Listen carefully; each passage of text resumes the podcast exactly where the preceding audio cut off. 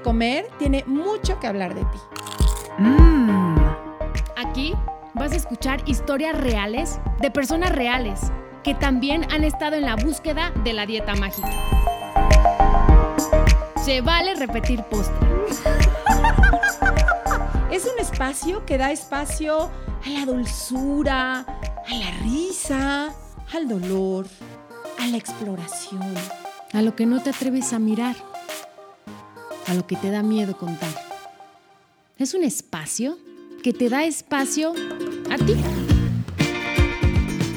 Hoy me da muchísima emoción como cada inicio de semana, que además me encanta cuánta gente nos escribe y nos dice que ya sus lunes no son de empezar dietas, sino de escucharse vale repetir postre, lo cual me da muchísima Y de disfrutar postres.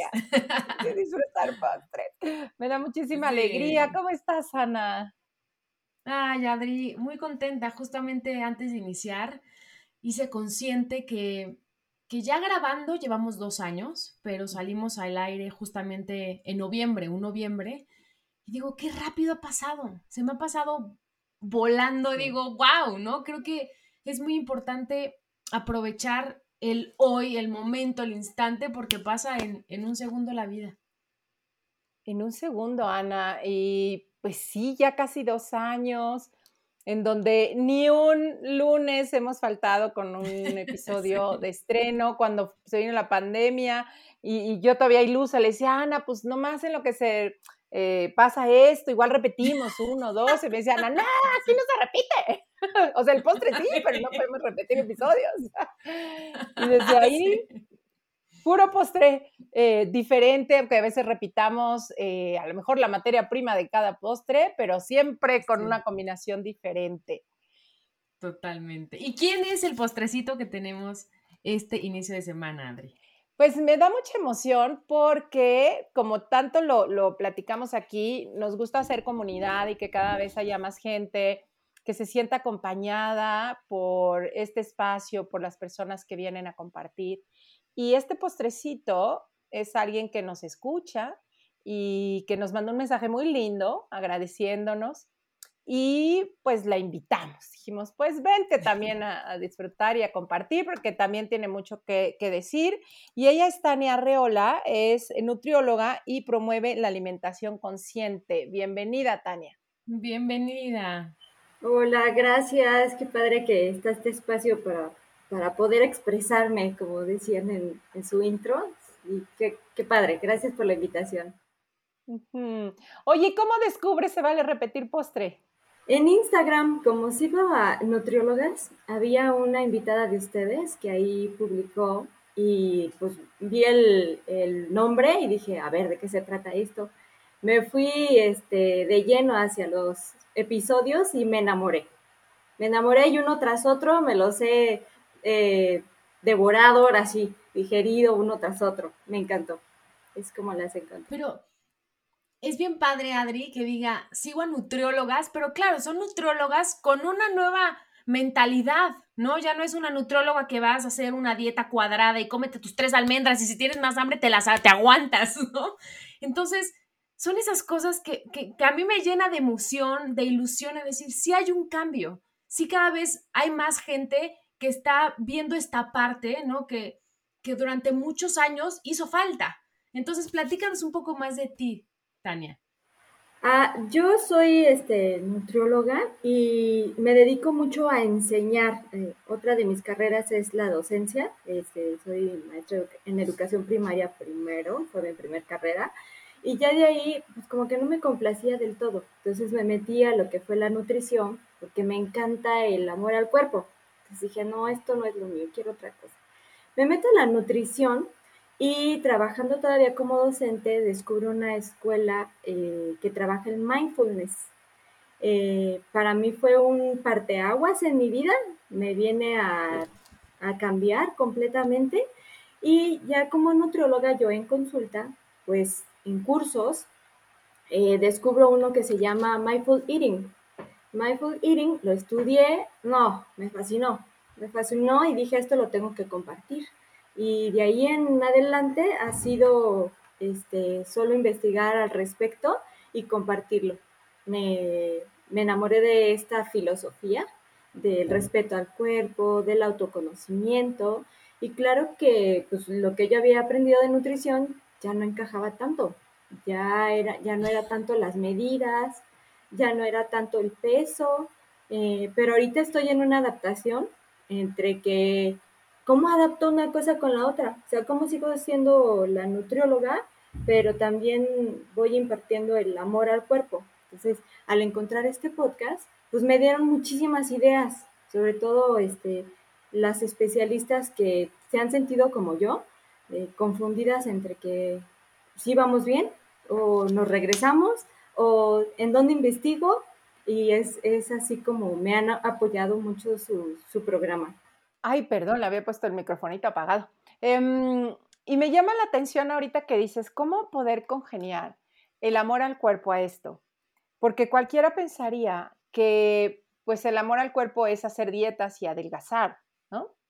Y de pronto, pues nos damos cuenta que no necesariamente, o sea, que sí quizás la, la intención, yo creo que todos tenemos esa intención de sentirnos bien, de estar vitales, pero ¿cómo, cómo se van encontrando, ¿no? El, el, el, de, el verdadero amor al cuerpo, el de verdad ponernos atención a quizá estos enfoques, porque no es que la nutrición no busque el, bienestar del cuerpo, pero pareciera que estos enfoques de solo fijarse en, en, si baja de peso o no, pues empiezan a ser complicados, ¿no? De, de hilar, este, como tú ahorita nos decías, ¿no?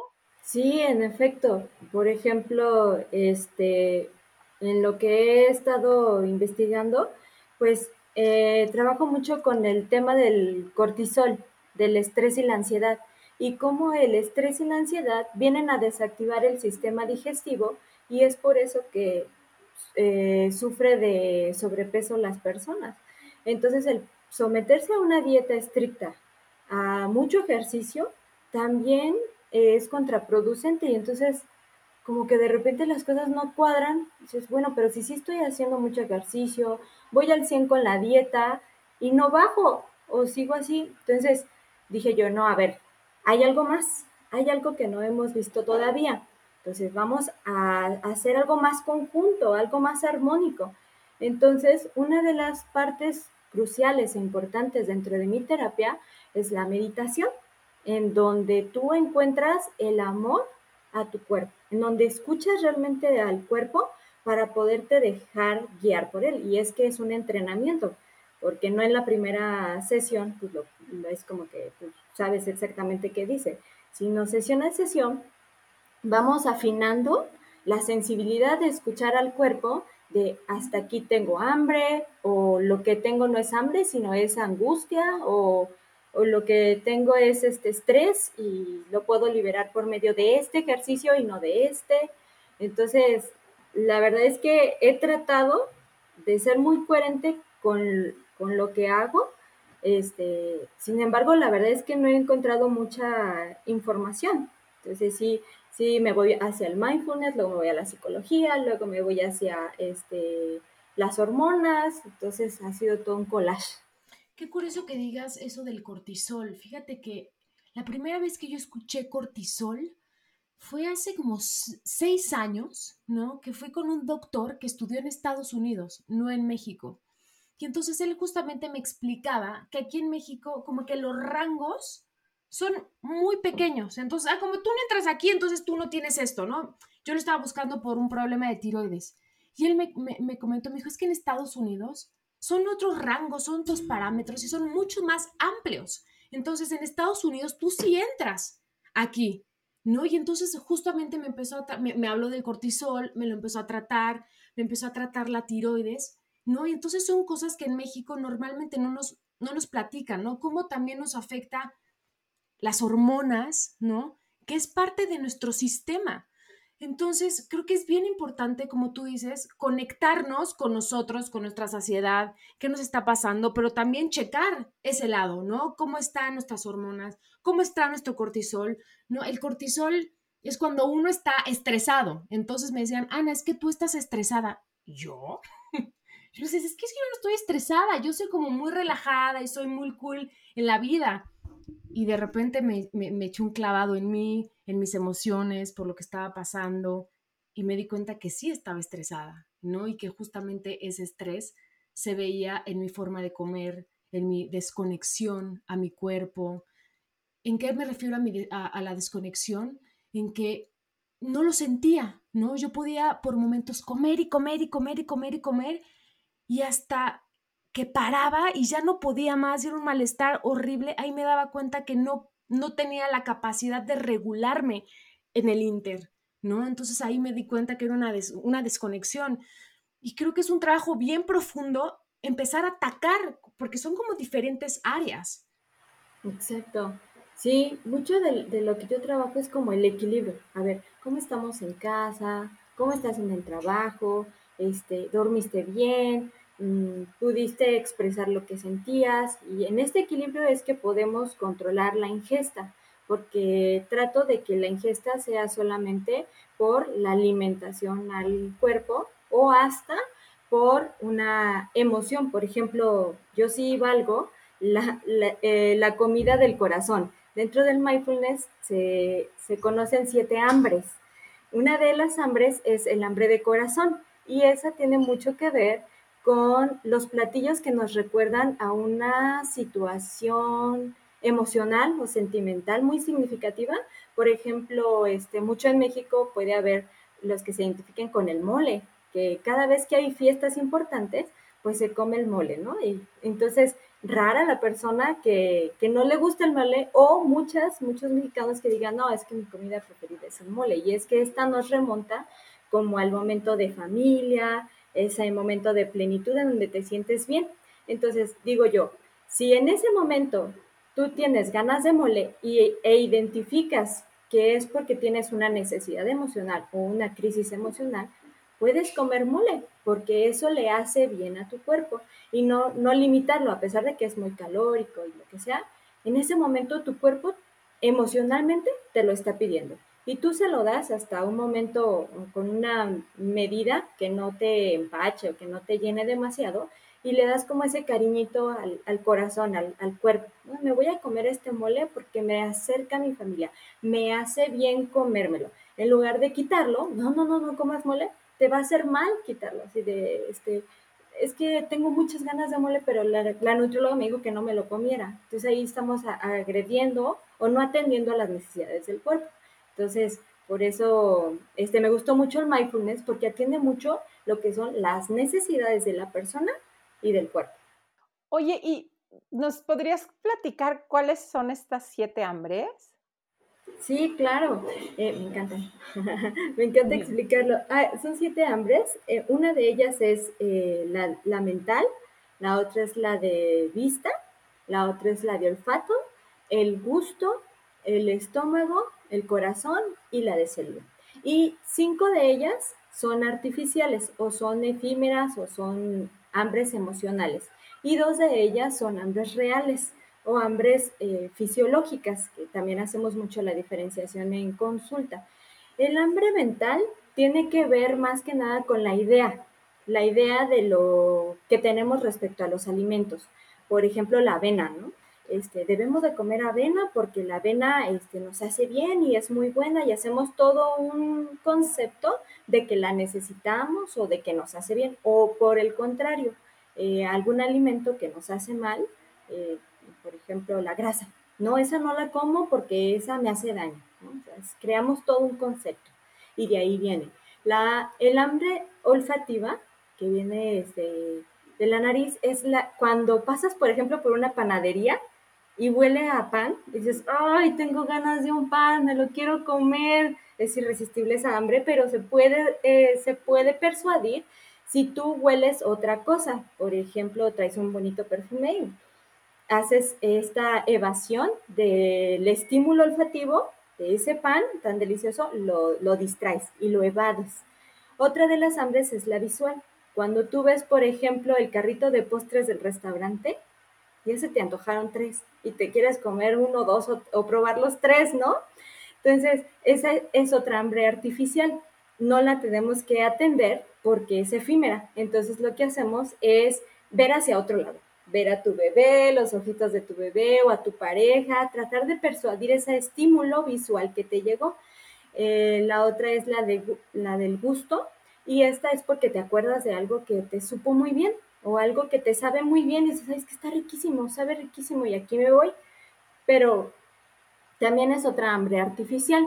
Esta, pues lo puedes probar tantito y ya lo dejas. No es necesario que te termines todo el plato o todo el postre o todo lo que sea, eso que te gustó mucho, sino nada más lo pruebas y dices, con esto tengo, y ahí te detienes. La del corazón es la que ya habíamos explicado y esta es también un hambre artificial, pero a veces, pues, si te va a hacer bien, pues cómetelo, ¿no? Si te va, si te va a hacer sentir mejor, cómetelo. La del estómago es cuando tienes reacciones físicas, por ejemplo, que suena el estómago, que se siente un hueco, que empieza a crujir. Entonces, esta sí es un hambre real y a esta la tenemos que atender porque el, cuerpo nos está dando alertas de que necesita ser atendida la necesidad de alimento. Y este, la de las células es cuando eh, para poder identificar esta hambre tenemos que tener muy afinado ya el entrenamiento eh, de mindfulness, porque este, el hambre celular es, por ejemplo, cuando tienes una carencia de calcio y se te empiezan a antojar todos los lácteos, el yogur, la leche, los quesos, y, de repente dices, ay, es que solamente se me está antojando. O, por ejemplo, eh, cuando estamos en nuestros días, tenemos una necesidad hormonal de calorías, de carbohidratos. Entonces resulta, y lo pueden experimentar, que se te antoja la galleta, se te antoja la tortilla, se te antoja este, todo lo que sea de pan, se te antoja. Y es que hay una necesidad del cuerpo de suplir esta. Y esta es otra de las hambres reales. yo, yo les tengo una pregunta. A mí me ha pasado, no una, sino varias veces, que digo, ay, qué rico ese postre que me comí en tal lugar, ¿no? Como que lo tengo idealizado y voy y me como ese postre y digo, ay, pues, pues no era lo que yo me imaginaba. ¿Por qué pasa eso? Sí, realmente es que asociamos, asociamos este, la experiencia con el sabor o con los olores y eso nos causa un placer. De hecho, pues este, el comer es uno de los placeres naturales o natos del cuerpo y, y ahí este, pues es como si tuviéramos un recuerdo, nos regresamos a ese recuerdo y en ese momento estábamos en cierto estado emocional que podía percibir de determinada intensidad todo lo que estaba pasando. Y el postre te sabía a gloria, a lo mejor por la compañía o por el, por, por el panorama que estabas viendo, el estado emocional en el que te encontrabas, todo tiene que ver para haber formado ese concepto en tu cerebro. Pero luego si te lo comes, por ejemplo, ya en tu casa, ya si lo haces tú, o ya no estés a compañía, o ya no estés en el lugar donde lo comiste con aquella experiencia, pues ya no te sabe igual. Sin embargo, sí puede ser que luego tú lo hagas y no sepa igual, pero repitas la experiencia nada más por el concepto que tú creaste, como que te remontas. Por eso, a veces, este, las personas que tienen, tienden compulsiones o tienden a comer mucho, este, tratan de sentir la misma eh, placer de, mm, cierto alimento, porque quieren regresar a ese momento de éxtasis que tuvieron y lo buscan y lo buscan a través del consumo de ese alimento en particular. Por eso a veces muchas pacientes llegan y dicen, es que no puedo dejar de comer esto, de verdad te lo juro, o empiezo a comerlo y me voy de lleno, como y como y no puedo dejar de comer esto. De hecho, es una de las características del hambre emocional. como te está arraigando más que nada a un estado emocional, no puedes detenerte. Sí, es, fascinante todas las relaciones que vamos haciendo este, con la comida, ¿no? Y me, me, pongo a pensar en, ahorita que decías del hambre mental, y hoy que estamos tan bombardeados de tanta información, yo me acuerdo un día platicando con una amiga, ella tenía una agencia de investigación de mercado, y eh, nos estaba diciendo, y esto fue hace a lo mejor como ocho años, o sea, que ahorita está todavía el triple, cuádruple de avanzado esto. Pero una de las formas en las que hacían estas investigaciones justo del, del comprador era poniendo unas microcámaras, pero microcámaras, o sea, tú jamás, digo, la, la cámara creo que eh, era como del tamaño de la punta de un alfiler. Y lo ponen en los estantes de los supermercados. Cuando están haciendo el estudio, no es que siempre estén, pero cuando están haciendo el estudio, lo ponen y captan todos los movimientos de tus ojos cuando tú estás viendo el producto. Entonces captan si te emocionó ver el color rojo, si eh, se te despertó qué lado del cerebro. Yo decía, ¿qué impacto? O sea, nos tienen dominados y cómo aprovechan esta hambre mental, esta hambre que habla más de lo que yo creo y cómo me van instaurando más al hambre emocional, de, eh, no sé, el apapacho de mamá o tía Rosa, el dulce sabor casero. Este, o sea, todo, todo esto como también van operando y me encantó cuando dijiste hace rato, Tania, muy artificiales, porque de verdad esa sí es un hambre muy creada, ¿no? Porque no es un hambre que realmente cubre una necesidad real, sino como entre los recuerdos que ya tenemos nosotros, de toda la experiencia que hemos tenido al comer, más todo este bombardeo que hoy se nos hace de cómo me voy a sentir, bueno, desde el empaque, si me va a llamar la atención, si no me va a llamar la atención, el estarlo abriendo, ¿no? Todo lo que hace mucho ruido, pues también es parte de esta necesidad creada, em, lo que nos prometen o cómo nos vamos a sentir, me acuerdo un anuncio de Dove del chocolate, que salía esta chava como entre, en un erotismo bárbaro y caía la seda y se ve el chocolate, ¿no? Y entonces, claro, ahí no solo están haciendo comete un chocolate, o sea, están yendo a toda tu, tu necesidad de satisfacción sexual o la galleta, ¿no? Esta otra que la muerden y parece que ya pudiste tú mandar matar y llamar a los guardias para que acaben con tu enemigo. ¿No? Y, de verdad van logrando que el ratito tú quieras, te enojes y vayas y quieras una galleta y morderla, ¿no? Pero no es porque quieras una galleta. La verdad es que quieres como obtener este resultado que te dijeron que ibas a obtener si te la comías. Entonces, hoy estamos bombardeados y por eso es tan importante el mindfulness, ¿no? la nutrición conectada que yo le llamo, el poder regresar y también coincido contigo, Tania, se requiere un reentrenamiento, porque ya lo sabíamos, de pequeños lo sabíamos hacer muy bien, reentrenarnos para de veras volver a conectar cuando sí es mi hambre, cuando sí es una necesidad mía, porque está cañón con todo lo que hoy nos bombardean. Sí, de hecho, una de las analogías que hacían en el curso cuando yo estudié el mindfulness, decían que los mejores comedores eran los, los niños, los bebés, porque ellos realmente saben cuándo tienen hambre y cuándo ya se llenaron. Por ejemplo, cuando tú le estás dando la papilla al bebé, él al principio está muy eufórico y, puede expresar su alegría con todo, con sus manitas, con sus piecitos, hasta baila, ¿no? Y te recibe muy bien la comida. Pero llega un momento en donde ella ya le escupe o ya empieza a jugar con ella. Empieza a manipularla, empieza a escupirla, empieza a llorar porque se la estás dando y en ese momento es porque él, él reconoce las sensaciones de saciedad claramente. En ese momento él dice, ya hasta aquí llegué, hasta aquí me siento bien, no tengo por qué comer más.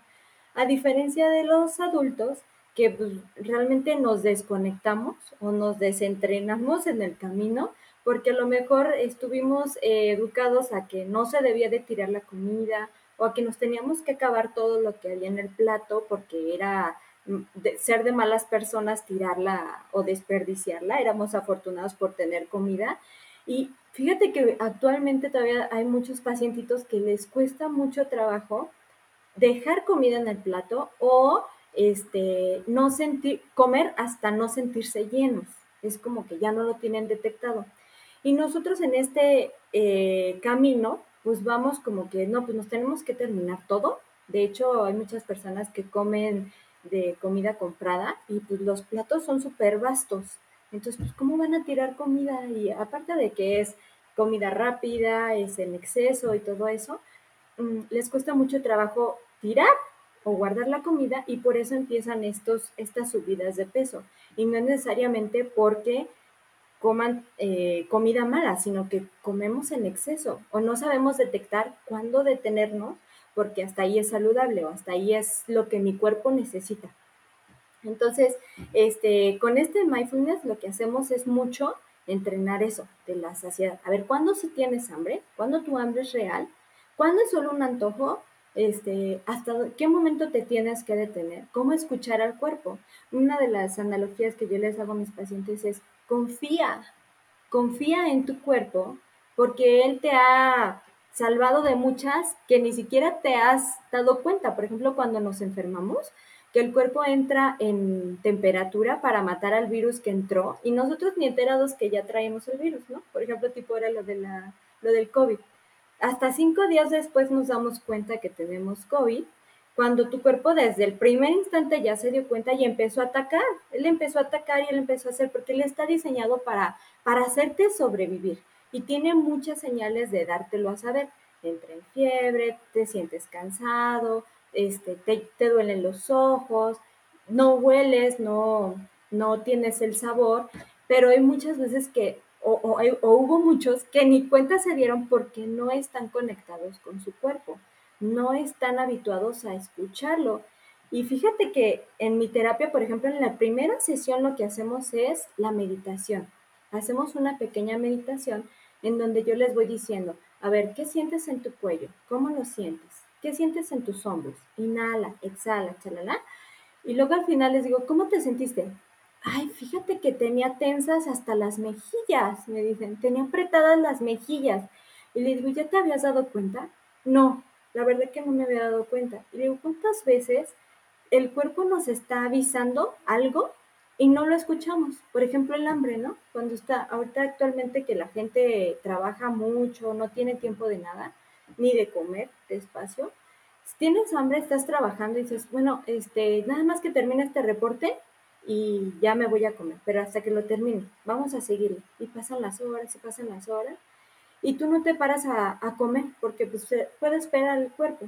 Pero ya cuando te das cuenta, pues ya te duele la cabeza de hambre, ya te duele el estómago de hambre y tú puedes seguirlo. Entonces, lo que yo les digo es, regresemos otra vez a lo primitivo, o sea, a ver ¿Qué señal me está dando mi cuerpo? ¿Qué me está queriendo decir? ¿Qué necesidad estoy teniendo para poder, no, para poder confiar y dejarnos llevar por él? Él siempre nos va a llevar por el camino de la salud, del bienestar. Y creo que de las preguntas que más nos hacen, Adri, es ¿cómo dejar las dietas? Y creo que esta es la respuesta, porque cuando tú estás conectado contigo y con tu hambre, cuando tengas señal de hambre vas a poder ir a comer y vas a poder elegir lo que tu cuerpo quiere, las cantidades que tu cuerpo quiere, porque si no lo escuchas, ¿no? El, ejemplo que acabas de poner de que estás trabajando y ya pasaron horas y horas y ya te doy la cabeza, obviamente cuando te sientas a comer, pues entonces es una necesidad y es un hambre brutal que no puedes manejar. Creo que ahí va, ahí va ligado. Y de las cosas que yo he notado, ahora que, que ya no hago dietas, es justamente eso, me he vuelto mucho más exigente y me procuro todo el tiempo. No, una de las cosas que yo hago es siempre cargo con snacks o con cosas en mi bolsa por si me da hambre, saber que ahí está y me como un poco y listo. Porque entonces yo me conozco, que sé que si no como en ese momento, a la hora voy a salir corriendo y lo primero que me encuentre me voy a comer y sé que no me va a gustar, que no es lo que se me antoja, me va a caer pesado. Eso es lo que yo trato de hacer y espero que, que les funcione ese tip. Sí, de hecho es una de las cosas que yo les recomiendo a mis pacientes. Traigan una bolsita eh, resellable de, con nueces o con almendras o con arándanos deshidratados o con pasitas. Cuando sientan la hambre, pues cómete una o dos y sigues, ¿no? Para que no pases el ayuno, para que no estés aguantándote el hambre. Sí, hay muchos tips que se pueden ir implementando. Yo la verdad les voy a decir, a mí me encantan las cosas dulces y me encantan los postres.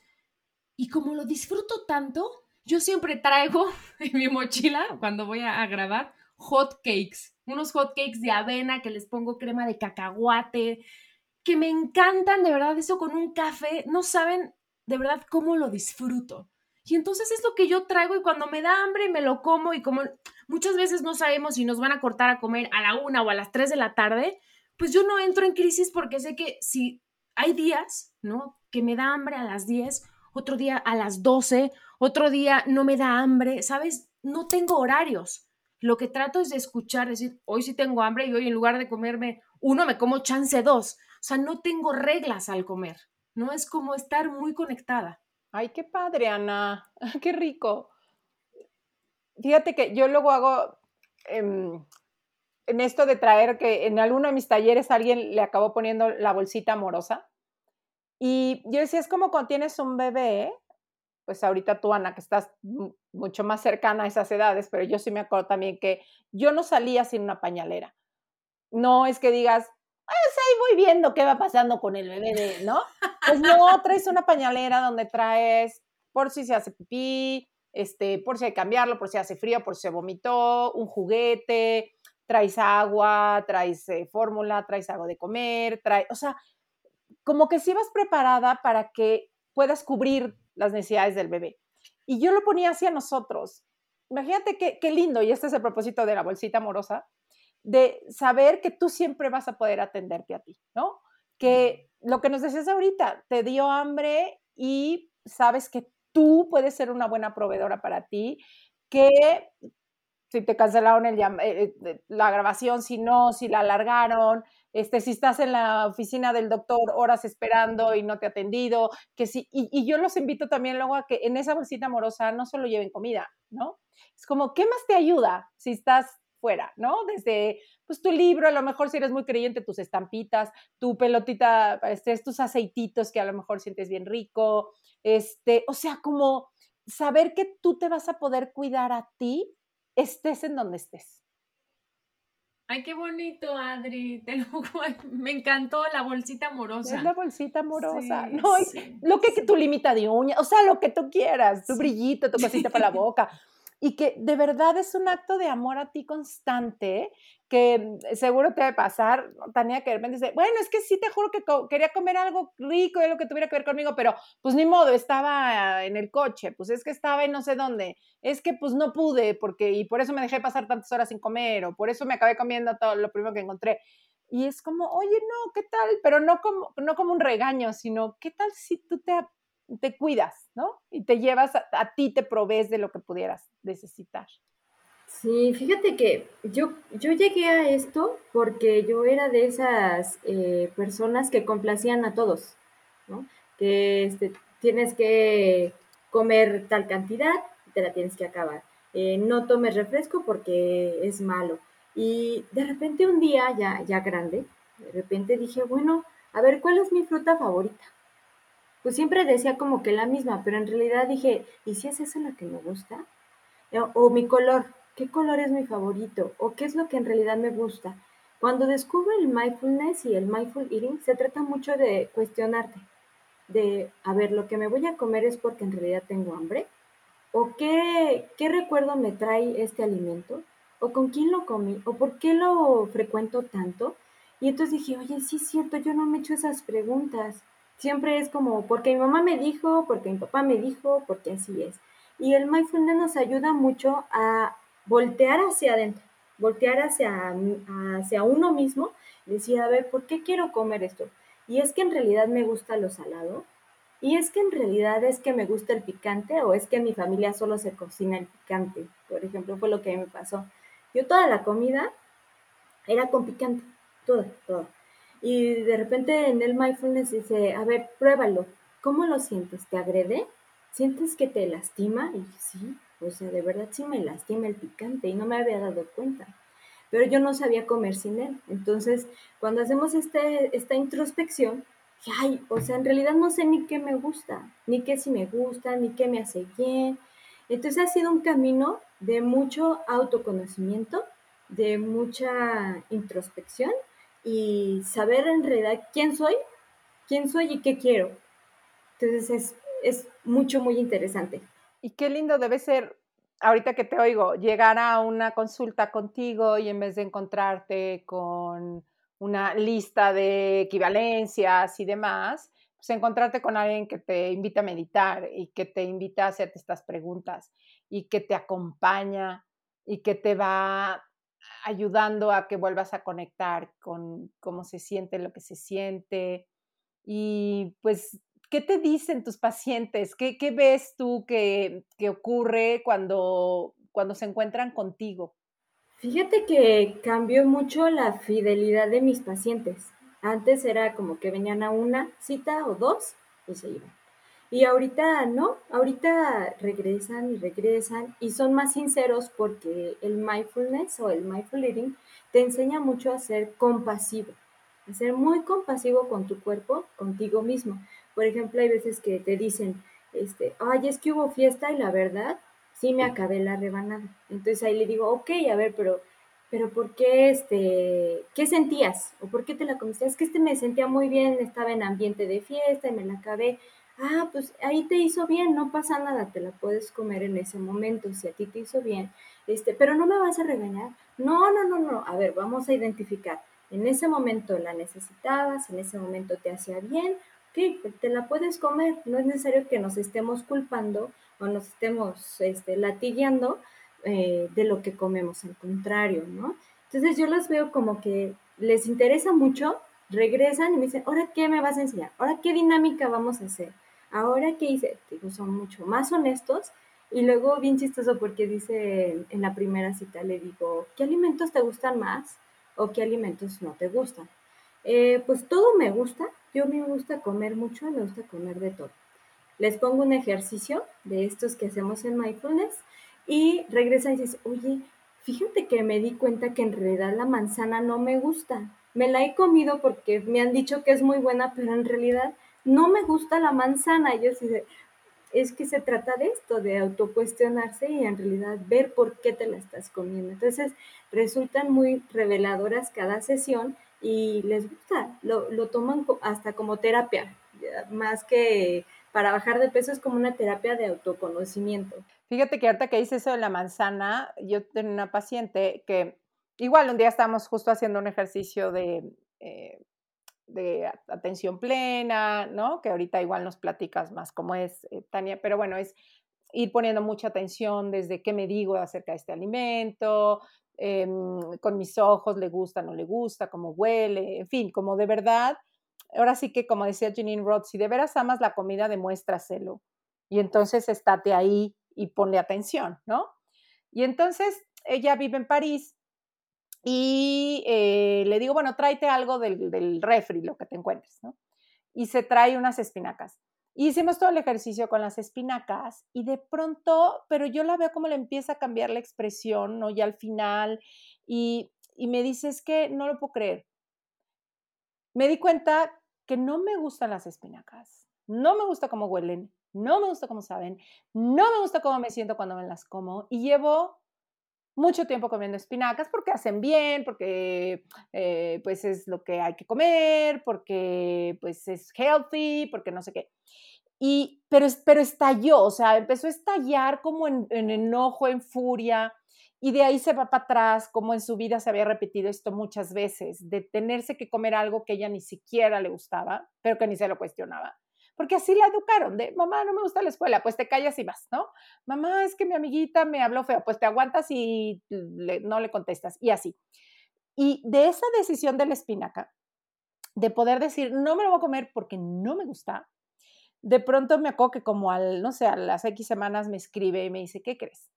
Eh, pues también me di cuenta que el trabajo que tenía no me gustaba, pero como era yo extranjera, pues cómo lo iba a dejar, pues como una extranjera en París, no sé qué, y que cuando yo con sus jefes les dijo, renuncio. ¿Por qué? ¿Pasó algo? ¿Alguien te hizo? No, simplemente no me gusta, que no lo podían creer, era de, no, no, no, a ver, ¿cómo que nada más porque no te gusta te vas a ir? Sí. Y luego volteó y vio que había un novio y tampoco le gustaba ya el novio y también terminó con el novio.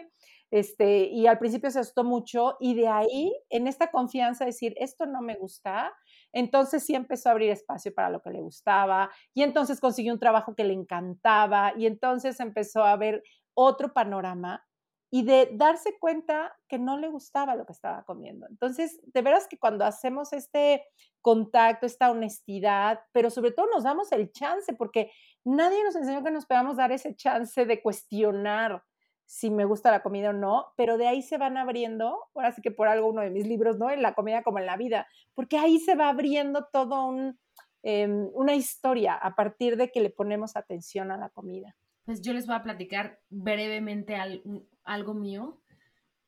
Desde que dejé de tragarme, ¿no?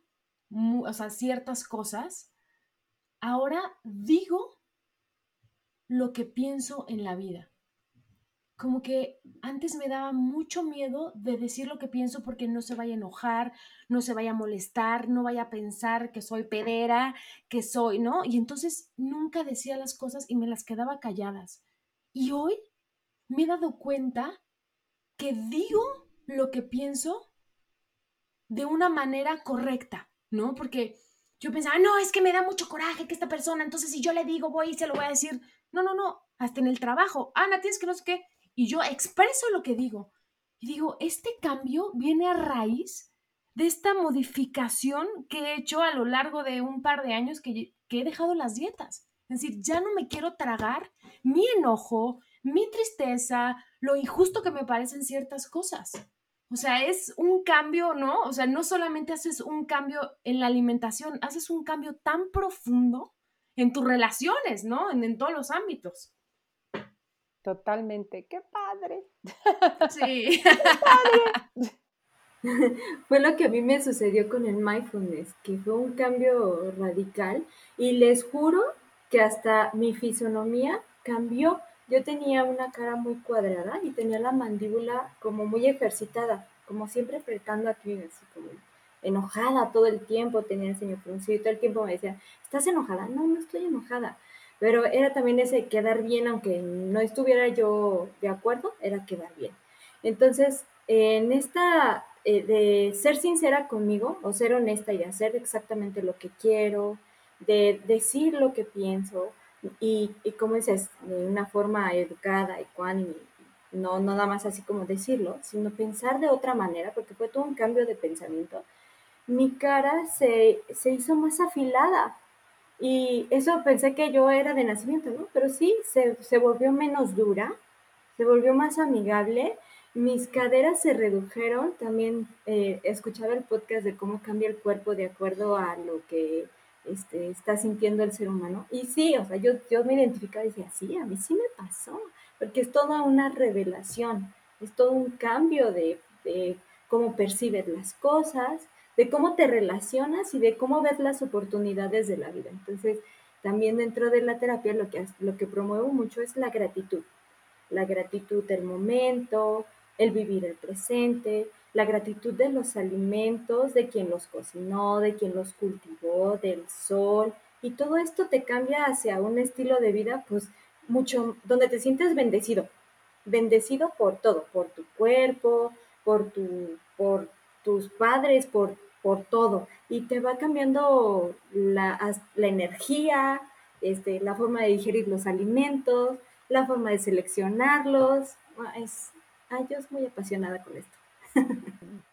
Qué padre. Oye, Tania, ¿y dónde te puede encontrar la gente que quiera, pues, ir a, a consulta contigo?